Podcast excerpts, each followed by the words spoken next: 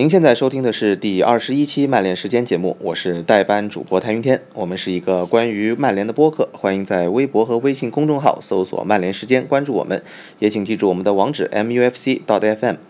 当然，您还可以通过一个叫做“极客”的 APP，那么第一时间收到我们最新的更新推送提醒，立即的极，时刻的刻。那么在苹果和安卓的商店里都可以找到。那么这是一款个性化的推送定制工具，呃，您可以设定只收到自己感兴趣的一些私人感兴趣的信息提醒，啊，比如说对于曼联球迷来说，曼联赢球提醒啊，利物浦输球提醒啊，这一些之类的。呃，我们在这里也是友情推荐一下。那么另外呢，我们是在荔枝 FM 和苹果的 Podcast 平台都已经是上线了，那么仍然是欢迎大家给我们好评。啊，关于其他的播客平台已经完成同步和将来可能完成的同步的合作，我们也会在线上的渠道来。通知大家，好，那么我们本期的嘉宾呢，当然就只是我了。那我是代班主播，另外就是我们的老朋友狐狸尾巴。大家好。呃，今天这个我们的主播基斯啊，会在接下来这个赛季当中啊，可能都会比较的忙碌，所以说这种呃，类似于周中的这种比较短小的节目呢，我们打算是采取一个呃比较新颖的一个方式啊，或者说是一个更加便捷的一个方式，我们会做一些呃相对来说时长比较短的一些节目，那么也是可以对这个周末的比赛进行一个总结，那么同时来啊展望一下这个下周的比赛，那这是我们的一个新的尝试啊，今天算是第一期，呃，当然了。那这个我们这一期的重点自然是这个刚刚过去的英超第一轮的比赛。那么曼联队是在呃英超的这个揭幕战上一比零战胜了热刺队，同时也是创造了英超的一个历史，那就是呃揭幕战上英超的第一个进球是由乌龙球来这个 诞生。的。呃，那所以这也是一个挺有意思的一件事情。那不知道狐狸叔对于这场比赛呃大概有一个怎么样的一个印象？呃，这场比赛我觉得。呃，赛前就像呃范甲赛后说的，这个还是压力蛮大的，因为去年的揭幕战是输了，踢的还不错，但是输球了。然后今年备战，包括整个夏休备战，这个呃，差不多整个压力就是对范家来说，呃。呃，范加可能后来也意识到了，对整个球队来说造成的压力还是挺大的，就是特别想拿下这个开门红，尤其是主场，呃，又是英超揭幕战，呃，所以刚开局的时候阶段，这个还是球队显得有点束手束脚的这样子，啊，然后开局阶段进球之前是热刺踢得更好一些，不过这个揭幕首战遇到热刺这样的球队也算是。呃，另外一个算是好好的方面，就是热刺始终这个球队的还是稳定性差一点，呃，就包括这个他们呃埃里克森那脚吊门，当时我们自己后场失误之后，他们没有取得进球，然后我们抓住了机会，然后整个场上的形势就逆转过来了，一直到我们大概是直到换上瓦伦西亚换换下达米安之后。就是那一段，然后我们有点退缩，然后显得有点乱，然后热刺就是一头一尾踢得好，我们是中间踢的可以，但是范加尔说的嘛，我们运气好一些，拿下了比赛，今年运气好一些，嗯。嗯，是，其实呃，在季前的准备来说的话，今年的曼联和热刺，呃，从比赛数量上可以说是走两个极端，我们都之前上一期也谈到了，曼联这个今年是把这个赛季开始之前的这一周的那个热身赛给取消了嘛。嗯，但是热刺直到应该是周四的时间还对还在德国踢奥地杯，呃，连踢两场比赛，所以说。呃，当然从比赛的这个程度上来看的话，呃，范加尔也是赛后否认了，呃，有的这个媒体所提出的热刺的这个呃身体的情况比曼联好的这么一个这么这么一个这个意见吧。他认为说，啊，可能是因为这个心理压力比较大，所以可能曼联球员开场显得比较比较紧一点，对，拘谨一些。尤其这个最明显就是在斯奈德林身上就可以看到啊。对对，从这个话题当然是引出这个比赛的一个。呃，曼联球迷的一个焦点啊，就是各位新援的表现。登场。对对，我个人觉得，就是单从表现上来说的话，应该来说，达米安又是毫无疑问的是表现最好的一个新球员。对。呃，对，狐狸叔怎么觉得其他球员的这些表现？呃，首先达米安肯定是表现最好的。赛后不是社交媒体上，呃，我们的球迷都把他评为本场最佳嘛。呃，他确实也是表现的非常好，就延续了这个热身赛后两场对强队以来的这个表现。呃，这个无论是防守还是进攻，呃，最明显，当然了，他开场的时候阶段前期的时候也有一个时候包了越位，然后造成了一次危险啊。啊，埃里克森的那个挑射，对，嗯嗯，但是后来之后就再没有给过对手任何机会，就嗯。其他人就是热刺其他球员在他这一侧，无论是冲击型的还是技术型的，都没办法占到便宜，都过不去。而且他对中中路的包补保护也做得特别好，所以他这个确实是应该是本场也是目前来说所有新援里表现最好的一个球员啊。嗯。然后施耐德林就是开局的时候有一些拘谨，但是后来的话就渐入佳境了，因为它本身我们之前在节目也说过嘛，它是即插即用的，呃，小小紧张之后，然后大概就渐入佳境了啊。对，呃，也有数据说施耐德林的这个个人的抢断的数量已经是呃高过这个曼联的所有的这个球员上个赛季的一个平 对平均下来的这个抢断的一个中场球员中场球员的一个抢断的数量，所以说他的这个作用其实从下半场比赛当中我们也是看的比较的明显了。对的，啊，对，然后这个失误慢慢减少之后，也是刷出了几脚他的这种长传球。对他本场的传球成功率还是挺高的。我们当然，我们本场我们五个新援的传球成功率都很高，就赛后统计上来看啊。对，嗯，还有就是施耐德林的存在呢，我们可以看到令到卡里克卡里克，对这个很少见到卡里克是那么经常的进行一个高位的一种逼对抢，，在进攻端投入很大。对，所以这个赛季我们可以更多的看到是这样的画面的，比如说施耐德林在坐镇的情况下，或是卡里克，或是施温施泰格，那么可以看到是，呃，在前场会顶得很靠前，包括可能是按埃雷拉来担任这个角色，所以我觉得这个赛季我们这种在对热刺的比赛当中看到这种前场断抢之后的就地反击出现的次数可能会比较的多，也可能会是我们这个得分的一个利器之一吧。对，这也是范加尔的哲学之一，就是前场压迫啊。对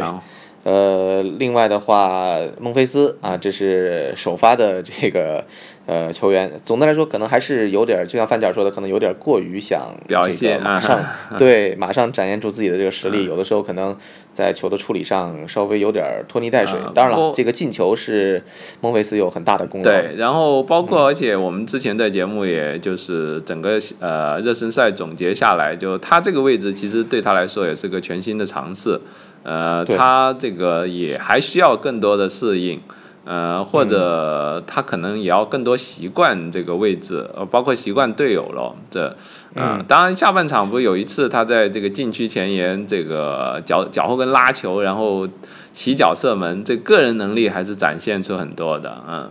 是，呃，当然这个范加尔也是说了，呃，让他打这个位置也是因为杨在左路的这个状态实在是太出色了，不太好意思把杨教授给撤下来，所以说可能对于孟菲斯的使用，可能随着这个赛季的进展也会有一定的变化。对，呃，对，我想可能到后期他会有机会打到左路去试一试啊，这个是呃我们都可以去期待的。是的，他现在最重要的，他是能遵守范加尔的哲学，就是守住这个位置，就是中锋身后。然后虽然他可能在连接上啊这些还不是特别做的特别顺滑这些，但是因为他身高体重这方面，他某一定程度上是起到了上个赛季就是费莱尼在。这个位置在十号位上就是控球，不是由中锋控球，而是由十号位这里来作为支点的这个作用。呃，嗯，呃，还是能起到一部分这个作用的，就占据空间这方面。所以继续看下去吧。就他，因为他这个尝试未尝不好，就对他来说啊，对长远发展还是好的。嗯，是，呃，再接下来就是施温施泰格，呃，这个范加尔也说了嘛，见过如此大的各种场面的施温施泰格，对，也从来没有像在老特拉福德这样一次热烈的欢呼。对，全 全新的一个这个体验吧，在这个替补热身的时候就已经是全场在鼓掌欢呼啊、所以说他自己好像也是感觉到呃挺挺感动的吧，就是赛后。但是当然，我们从他这个场上的表现来说的话，呃，慢慢在恢复，但是就是在后场的被围抢情况下的有那么一两次的失误，也是之前上一期节目里面我们这个提到了的啊，包括这个。呃，小猪粉基斯也是说到了啊，说这个确实对会有这样的担心，但是也是需要他去慢慢去适应的吧。对这个，因为我觉得球队现状呢是，呃，有有这个时间和空间让小猪慢慢适应的。就尤其是现在基本上施耐德林跟卡里克这个组合，呃，他们只要这个组合继续定型下去，然后小猪到时候再插进来用的话，我觉得是能更加显示作用。就是嗯，因为球那这两个是球队的基石，就是球队驱动的驱动球队的这个核心。如果是运球队开始运转的更好之后，呃，小猪加进来的话，我觉得作用会更明显。嗯，嗯，是，呃，可能短期之内的话，我们的这个首发的配置可能还会是卡里克加上呃施耐德林。对，因为卡里克的这个范加确实非常重视他，只要是他健康的话，我觉得。呃，首选还是卡里克啊。嗯，对，呃，当然在欧洲赛场马上就这个月中要打这个欧冠的资格赛啊，届时怎么去安排？因为我们一直都觉得说，可能在欧战当中，范加尔会给予这个施宾施泰格更更多的这个责任吧，在身上，所以说，对，到时候可以看看怎么去使用。那另外的最后一个新援也是可能之前我们聊的最少的罗梅罗。对，其实表现还挺不错的。对他这个整体下来，尤其是比赛最后的阶段，就是球队有点退缩，呃，有点想守，就是控球不太稳的时候，就还是造成了几次险情，就有点混乱。这种情况下，罗梅罗还是挺淡定的，就是基本上没有做什么错误的选择。就是对于一个门将来说，尤其是他确实是新来，就是跟球队。都没合练几天，然后对，嗯，而且原计划应该也没有打算，就是马上让他打上主力的这种，呃，我觉得在这种情况下，他还是表现的挺不错的，就是大概也是一个成熟的门将所应该有的素质吧。就包括我觉得在第一个埃克森那个挑射的时候，呃，虽然他没有做出什么。呃，惊人的就是迫使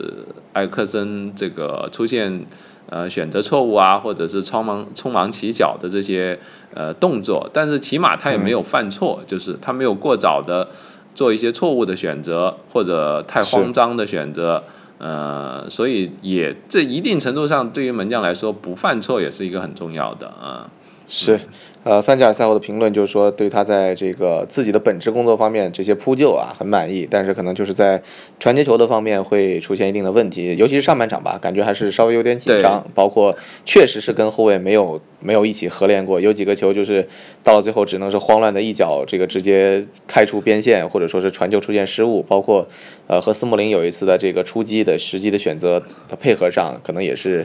呃，很陌生。当然那个球，呃，斯莫林这个选择门将出来，让门将出来有点冒险。但是，呃，反正有人说斯莫林肯定是在喊你出来，罗梅罗在喊我听不懂。这也是个问题，就是 什么时候交流和后防线的整个后防线的交流沟通，这个，呃，大概我觉得是他现在最重要的课题之一喽。嗯。是是，当然还有一句这个呃玩笑话啊，我看到好有的球迷提到了说，就是看着罗梅罗这个比赛当中那张脸，就有一种想笑的感觉。其实我也 我也有这种感觉，但是不知道为什么啊，不知道。对，可能感觉就是表情一直很淡定吧，应该是，那还应该还嚼着口香糖吧，好像我记得，呃，这是他比赛的一个一个特点。所以对于他来说的话，呃，在。九月到来之前，我相信可能他接连上场的比赛的这个时间会比较的多，我们也可以去进一步的观察。第一场这个打了个好的开头，我觉得这个就无论是队员还是教练，都对他球迷都对他更有信心了喽。他自己应该也会有一个比较好的这个信心建立喽。嗯。对，接下来就看到说，因为热刺毕竟，呃，其实，在比赛当中没有给他造成太多的一个空中的一个威胁啊，因为热刺基本上两边没有什么起球的一个机会，罗梅罗也比较少的有这种，呃，在高强度对抗上的这种接高球的一种考验，这个其实，在英超来说，慢慢他会再去体会到。呃，这个时候对他的这个高空球的处理，包括呃，他一直之前有人说的技术弱点是他的这个抓球的能力啊，就是双手扑出这个抓住球的能力，对对，能力比较差一点，更多的是选择挡出，所以说这些都会在未来对，这也是所有呃外籍门将来到英格兰赛场上都要适应的一个地方了。对，所以这些球员呃，开局都还算是不错啊，都是有中规中矩的，也有表现比较不错的，所以说呃，总的来说是一个良好的开端吧。当然，呃，本身来说的话，这场比赛体现出来的，有人在也是有有有人在议论啊，是曼联现在究竟是进攻端的问题更多，还是防守端的问题更多？呃，这场比赛确实表现出来一定的问题。呃，进攻端的话，鲁尼确实状态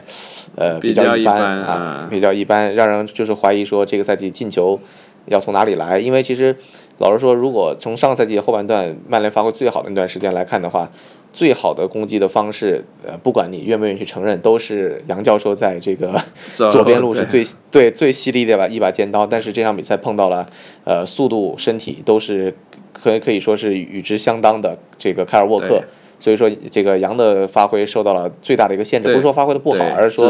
这个跟对跟沃克在这个缠斗当中呢，没有之前那么大的一个威力。所以这种情况下，呃，其他的这种这种进攻的组合就更加的关键一点了。呃，像马塔的话，在那一路也是少了埃雷拉，他和这个孟菲斯之间的这个呃串联还是没有那么熟。呃，对，然后达米安这边的话倒是有一两次，有一次非常漂亮助攻鲁尼的那个凌空那一脚嘛。对，对他这边我觉得就是马塔已经算很拼了这场。对，马塔真的是 拼拼命了。然后因为啊安德埃雷拉不在的情况下，这边的短传互动呢是少一些的。然后我觉得这场以这场来说，马塔是表现已经算非常好了。我记得有个镜头是有个高球，他在边线。然后高高的，对方紧死死的贴着他，然后他居然把球这个很轻巧的就完美的粘下来，然后还带了出来，还盘带了出来。我觉得这个包括最后后来呃，因为这个达米安下场之后，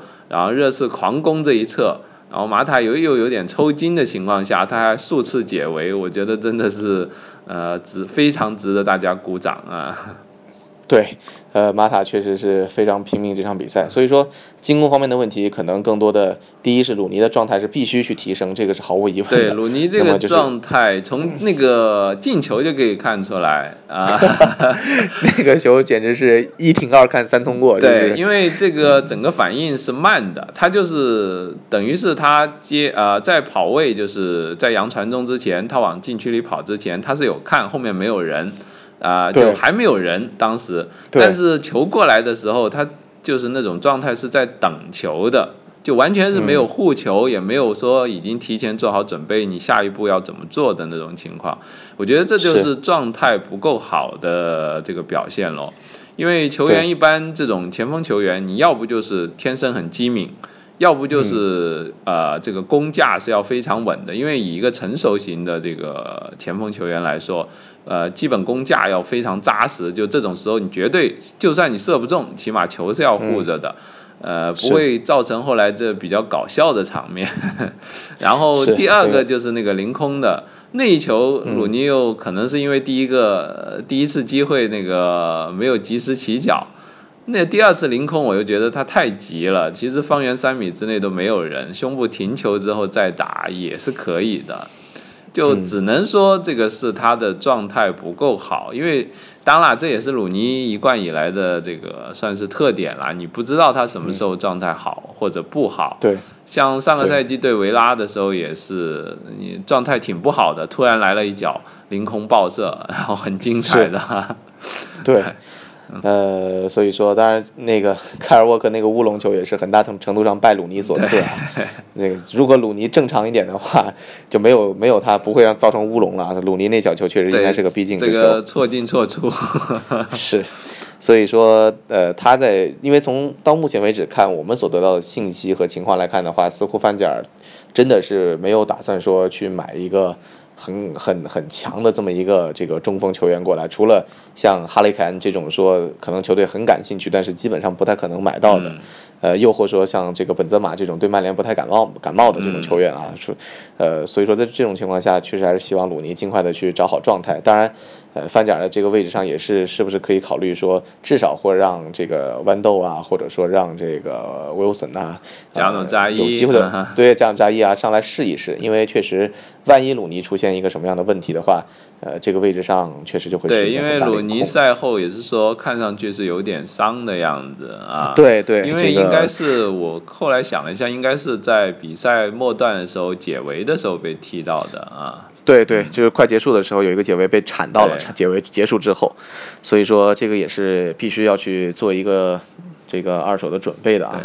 呃，防守端的话，就是斯莫林表现很，除了对聊斯莫林也是表现很不错的。对我们上次聊了很多啊，就是这个呃呃布林德在这个位置上会存在的一些问题，但是这场比赛可以看到斯莫林是展现出了非常强的一个个人能力，以及是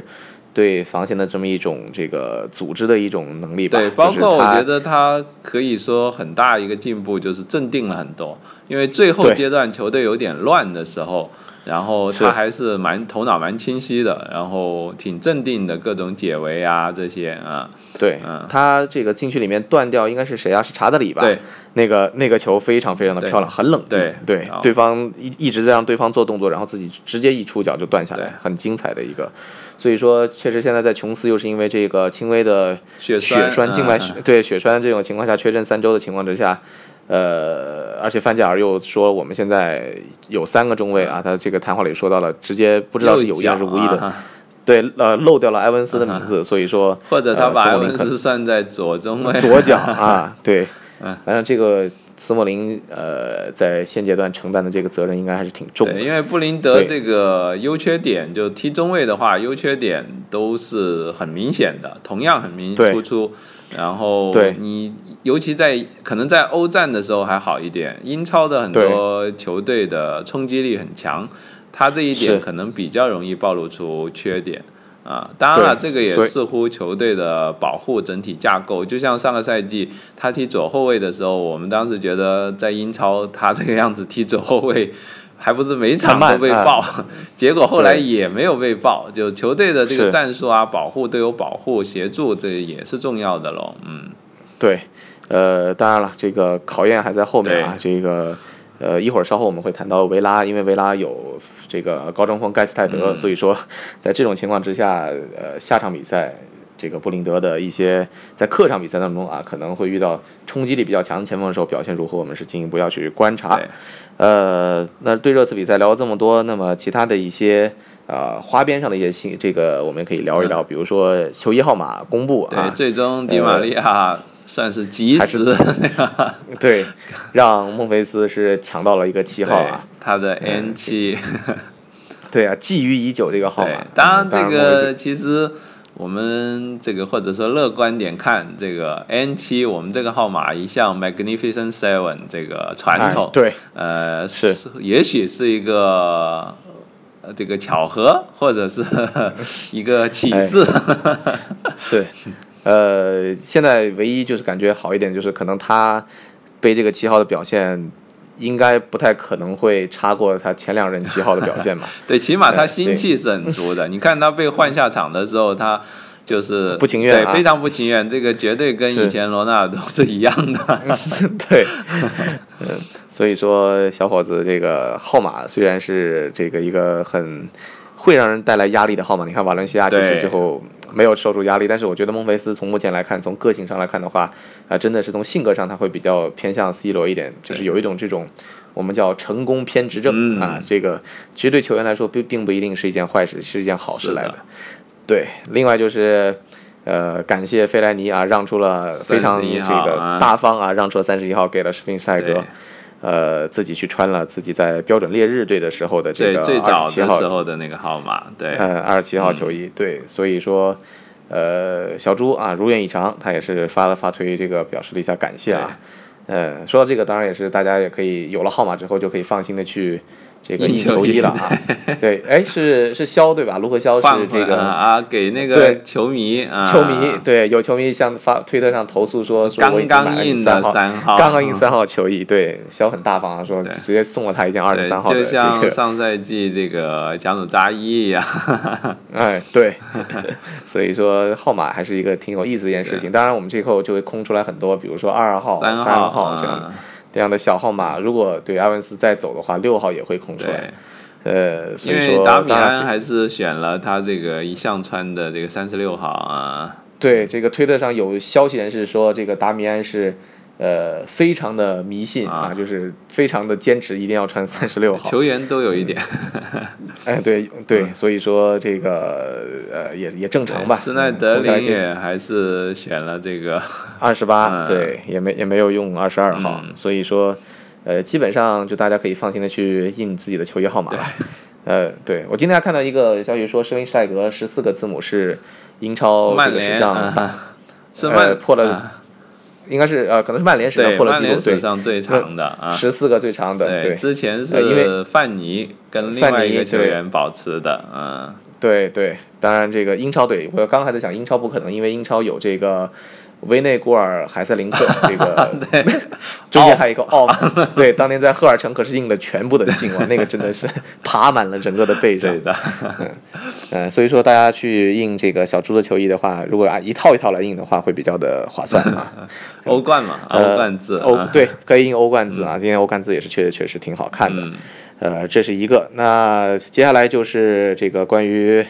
呃下一场了，我们可以稍微来展望一下对维拉的比赛。呃，维拉的比赛呢，维拉首、这个。首轮是这个客场赢球了，啊，这个嗯。一比零战胜了新新的这个升班马，呃，伯恩茅斯、嗯。啊，所以说那场比赛我也是看了一下，呃，确实是一个。挺新面貌的这么一个阿斯顿维拉，他这个舍伍德从法国买来了三到四名的这个九零年以后的这个年轻的球员，呃，包括这个加纳的乔丹阿尤、嗯啊，兄弟兄弟两个是同时登陆这个英这个英超对啊，嗯。对，呃，在不同球队，乔丹、阿尤，包括他的中场，呃，这个有一个维尔福特，嗯。包括他的这个左后卫阿马维，这都是九零后出生的法国球员，嗯。呃，但是在伯恩茅斯的身上没占便宜啊，嗯。伯恩茅斯的控球率还是更多那场比赛，对，因为他们这个还是有一些变动球队啊，嗯。对，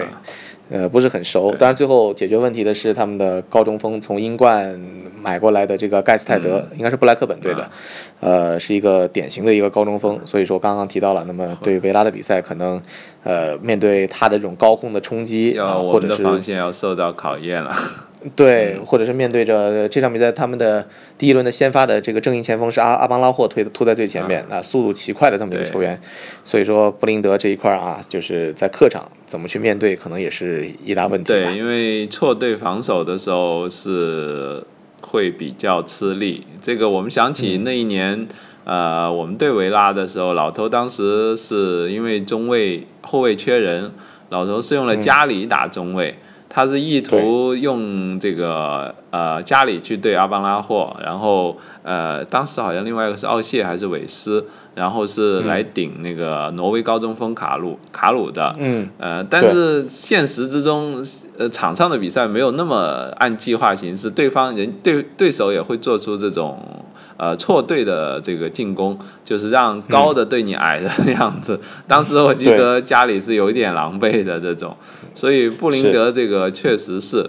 呃，当然了，球队如果能在控球和前场压迫上做得更好，就可以呃最大程度的这个弥补布林德的这个直接对抗的这个缺点喽。嗯，嗯，布林德对控球对控球，还有包括布林德后来就在后场包位这些还是不错的。嗯，对，呃，当然也是英超第一个客场的比赛。然后，呃，第一场比赛我们看到，其实，在热刺有一段时间在前场逼得比较凶的时候，我们的这个上半场的时候还是有点紧张啊，球员之间倒球没那么快，也有时候也是让罗梅罗是这个有不少这个慌乱的解围的时候。所以说，啊、到了客场可能年，而刚刚我提到了维拉这么多年轻的中场抢得很凶的情况之下，对，热刺的中场也是抢得比较凶的这种啊，对跟维拉有相似之处啊。对他们可能就是，比如说就在那个失球上，他们在控制，就是控制失误，还有组织的嗯更加耐心上，呃，还有变换节奏上可能是不够。但是他这个血气正盛的时候，气势正盛的时候，这种压迫程度，呃，还是蛮厉害的。就是英超好些球队都有这种特质的，嗯。对，所以说到了维拉公园，虽然是我们比较喜欢的一个球场啊，但是面对着一个确实心气儿挺高的舍伍德的带的一支可以算是新维拉了、这么一支舍伍。德比较爱重用年轻球员啊，对嗯。对，这么一支全新的维拉，体能很好啊，又是客场，所以说还是确实要小心为上，尤其在后场的话，也绝对要减少这个失误。对，嗯嗯，所以这是这场比赛赛的情况。对下这场比赛是在周五周周六凌晨，对，对周六凌晨、周五的晚上，是在也就意味英国着其实在英国时时间的周五啊，到周中的这个欧冠的这个呃时间，就是中间可能稍微会长一点。休息嗯呃可以休息准备的时间会长一点啊，对对，所以说这个是对于球队来说，对于我们的来说，可能这个比赛安排会稍微的好一些。呃，当然了，那就是说到欧冠了，这个布鲁日啊，这是我们附加赛当中的一个对手，可以说属于上签了啊，但是也不太不能够完全的掉以轻心。呃，对所有的这个这个分分分配来说的话，瓦伦西亚和摩纳哥确实挺惨的，两个队是撞到了一块儿。呃，所以对于曼联来说的话。呃，在这种情况之下，挑到了一支相对弱一点，因为其实可能大家赛前会呃，之秋天前会比较想说布鲁日或者是这个呃维也纳快速，哎，对，就是得偿人愿啊。接下来就看这个我们的球员们啊，怎么去怎么去发挥了。然后打完联赛之后，这个对维拉这个客场之后啊，看球队怎么准备了啊。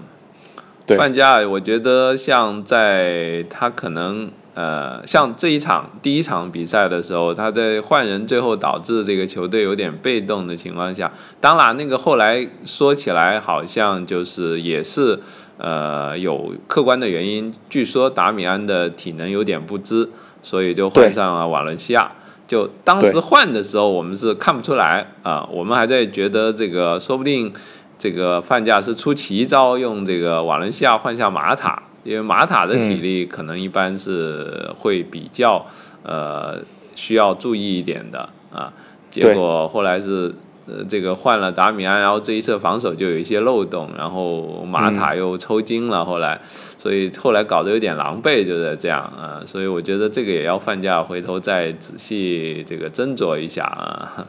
是。